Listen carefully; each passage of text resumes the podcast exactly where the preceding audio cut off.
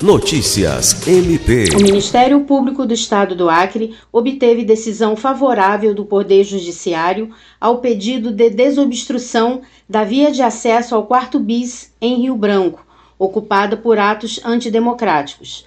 A ação civil pública, ingressada pelo MPAC por meio da Promotoria Especializada de Habitação e Urbanismo e Defesa do Patrimônio Histórico e Cultural, alegou que a manifestação vinha comprometendo a segurança e a liberdade de locomoção das pessoas, além de causar poluição sonora.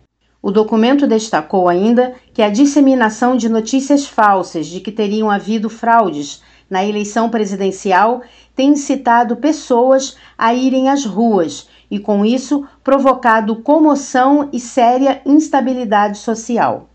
Considerando o cenário de perturbação da ordem e cerceamento de direitos, a ação civil pública, assinada pelo promotor de justiça Alequime dos Santos, alega não haver razões para que a Polícia Militar deixe de atuar no exercício de suas atividades para coibir a ocorrência e o avanço de condutas ilegais nas vias públicas de Rio Branco.